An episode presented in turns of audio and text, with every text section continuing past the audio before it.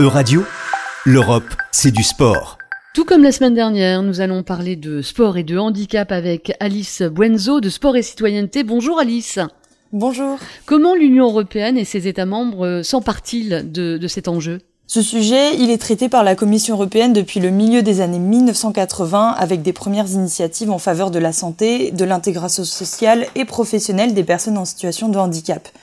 Différents dispositifs se sont ensuite succédés pour soutenir le développement des pratiques handisportives, tels que des événements sportifs, le financement d'innovations technologiques ou encore des programmes d'éducation. Or, de fortes disparités de démocratisation et d'organisation existent entre les pays de l'Union européenne.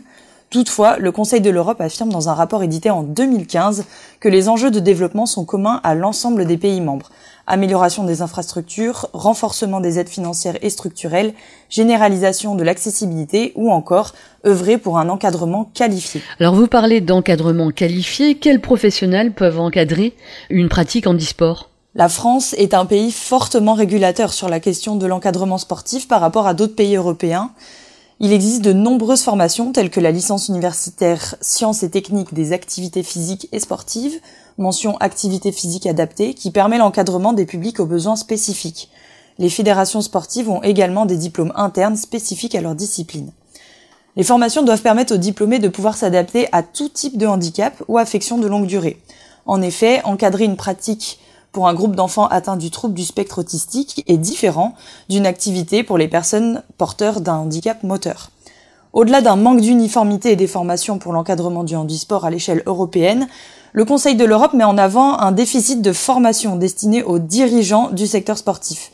Développer des modules de formation à destination des cadres fédéraux, des bénévoles associatifs ou encore des représentants des collectivités territoriales participerait à une meilleure connaissance du sujet au sein des instances dirigeantes et donc d'une meilleure considération.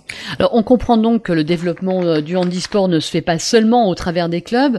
Quelles autres sphères peuvent agir pour sa démocratisation? La sphère scolaire représente une importante opportunité pour développer les pratiques et ce dès le plus jeune âge.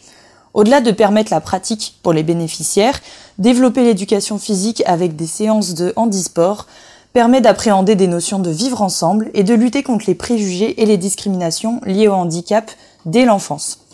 Pour rendre cela possible, de nombreuses réformes sont à prévoir.